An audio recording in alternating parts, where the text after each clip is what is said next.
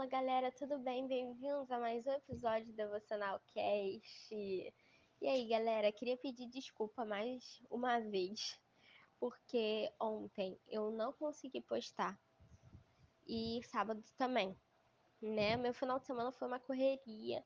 Se eu não conseguir postar no final de semana, vocês já sabem o porquê. É porque é uma correria de igreja, né? Então não consegui. E o episódio de, de, sexta eu atrasei, mas atrasei porque o inimigo é sujo me fez esquecer. Porque eu acordei sexta numa correria também, já para poder sair, resolver coisa. Depois eu voltei, arrumei a casa com a minha mãe. E aí que quando eu lembrei, o Espírito Santo tocou na minha mente, meu coração, falou: Ah, no podcast já era tarde. Mas perdão. E hoje a gente vai poder ver, recapitular aqui com vocês o capítulo 2, tá? Tomara que vocês gostem. E vamos lá. No episódio anterior a gente falou sobre o nascimento de João Batista, sobre Isabel, sobre Maria recebendo a visita do, seu, do anjo do Senhor. E hoje a gente vai falar sobre o nascimento do Messias, de Jesus, nosso Salvador. É, fala que José levou Maria, né, para Belém para ter Jesus lá, para poder registrar ele lá. É... Porque José era descendente de Davi, né? Então, ele queria que Jesus fosse registrado lá na cidade onde Davi também nasceu. Davi também nasceu em Belém, para quem não sabe. Então, Jesus foi registrado em Belém. E aí apareceu para alguns pastores o anjo do Senhor que falou assim: é, Não tenham medo, estou aqui a fim de trazer uma boa notícia para vocês. E ela será motivo de grande alegria também para todo o povo. Hoje mesmo, na cidade de Davi, nasceu o Salvador de vocês, o Messias, o Senhor. Esta será a prova. Vocês encontrarão uma criança enrolada em panos e deitada numa manjedoura. E aí, eles, com grande alegria no coração, foram até Belém, entoando hinos a Deus, dizendo: Glória a Deus nas alturas do céu e a paz na terra para as pessoas a quem Ele quer bem. Quando é, chegaram lá, é, viram, né, Maria e José, e viram o menino deitado na manjedoura. Então contaram o, o que os anjos tinham dito a ele. E assim, todos ouvindo é, ficaram admirados e muito, muito felizes de ter ali, estar tá conhecendo o Messias, o Salvador da humanidade, né? E fala, falam que é três reis magos, né? Que foi lá. Aqui falando na Bíblia pastores, na minha. Mas tem muita gente que fala que são três reis magos foram lá ver Jesus, presentear Jesus, dar glórias a ele.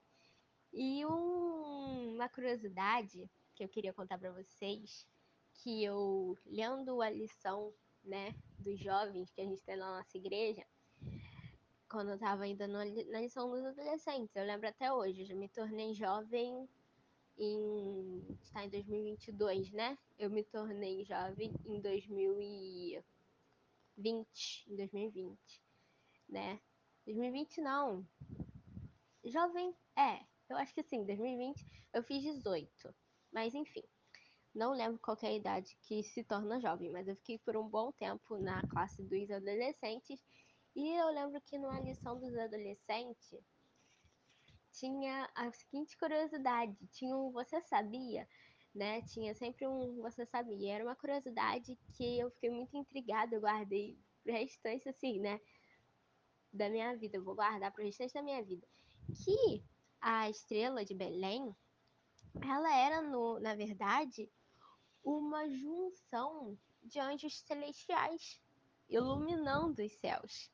E aí formou, né, era exército de anjos e formou a estrela, que a estrela foi como se fosse assim, iluminava Maria, José, até chegar em Belém, esse grande exército de anjos que lindo, né, gente? Tudo foi preparado, escrito com muito amor para nós.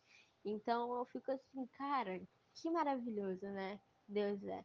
Cada detalhe ele dele é perfeito. Cada detalhe da história dele é perfeito. E aí Jesus é apresentado no templo é, em Jerusalém, né? É, em Jerusalém não. É, Jesus era em Jerusalém, sim. Perdão. Jesus é apresentado no templo em Jerusalém, onde morava um homem chamado Simeão. E ele era bom, é, piedoso e esperava a salvação do povo de Israel.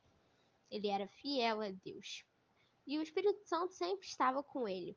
E o próprio Espírito lhe tinha prometido que antes de morrer, ele iria ver o Messias enviado pelo Senhor. E ele viu. Guiado pelo Espírito, Simeão foi ao templo quando os pais levaram o menino Jesus ao templo, né, para fazer o que a lei manda, que é apresentar, né? E Simeão pegou o menino no colo e louvou a Deus. E ele disse assim: Agora, Senhor, cumpriste a promessa que fizeste. E já podes deixar esse teu filho servo partir em paz, pois eu já vi com meus próprios olhos a tua salvação. Ele estava segurando nas mãos dele, gente, a salvação do universo, a salvação do nosso mundo, a nossa salvação.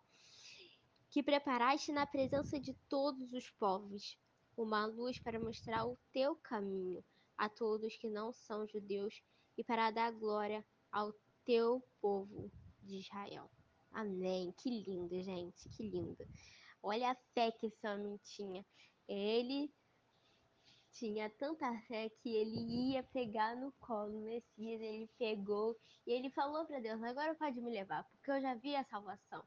Peguei no colo a própria salvação, que é Jesus, né, que veio para essa terra para morrer por cada um de nós. Essa é a salvação. E aí, José e Maria ficaram admirados com o que Simeão disse a respeito de Jesus. Simeão abençoou Jesus, abençoou Maria. E lá ele falou assim: Este menino foi escolhido tanto escolhido por Deus, tanto para destruição como para salvação de muita gente, Israel. Ele vai ser um sinal de Deus. Muitas pessoas falarão contra ele, e assim os pensamentos secretos delas serão conhecidos e a tristeza, como uma espada afiada, cortará o seu coração. Maria. Caraca, então Simeão já deu essa mensagem enviada pelo Espírito Santo para Maria. E aí que é, Jesus volta para Nazaré e quando eles terminaram de fazer tudo que a lei mandava, a lei que o Senhor mandava, é, Maria e José voltaram para Galiléia, para a casa deles na cidade de Nazaré. E o menino crescia, ficava forte, ainda com muita sabedoria, a sabedoria também dele só crescia junto e muito abençoado por Deus, né? E aí que chegou a festa da Páscoa e Jesus estava no templo com seus pais na festa da Páscoa celebrando. E depois eles perceberam que Jesus tinha ficado em Jerusalém, né? É, eles pensaram, pensaram que ele tivesse vindo com, com um grupo de pessoas que estavam voltando também, mas eles perceberam que ele tinha ficado no templo. E eles não encontraram Jesus, voltaram a Jerusalém, então, para procurar, procuraram. E aí, três dias depois, encontraram Jesus no templo, sentado no meio dos mestres da lei, falando do amor do pai dele. As pessoas faziam perguntas e ele respondia. E assim, as pessoas ficavam intrigadas com a inteligência de Jesus, né? como tão pequeno podia falar daquela forma. E aí, é, Maria chega e fala: Meu filho, por que foi? É, por que você fez isso com a gente? Porque é, você sumiu, nós estávamos aflitos, aflitos procurando por você. E aí Jesus respondeu: Por que vocês estavam me procurando? Não sabia que eu estava na casa do meu pai? Mas eles não entenderam o que ele tinha dito. Jesus estava na casa do pai. Jesus estava sentindo a presença do pai. Porque um filho sempre volta para casa. Um filho, mesmo longe, às vezes volta para casa. Um filho gosta de ficar em casa. Um filho gosta de se sentir em casa. Um filho gosta de se sentir amado pelo pai. Não é? E é assim quando o pai recebe você de volta na casa dele. É assim quando Deus quer que você volte. Ele festeja, ele, ele fica alegre e te recebe de braços abertos. Jesus foi ver o pai dele, foi no templo, poder contemplar o pai, poder se sentir amado e sentir a presença do pai. Que lindo, né? Então que a gente possa levar isso como lição para nossa vida, que todo filho ele volta para casa. Todo filho ele volta para casa. Então se você está afastado, volta para casa do seu pai. Ele está sentindo sua falta. Amém? Fiquem com Deus, que Deus abençoe vocês.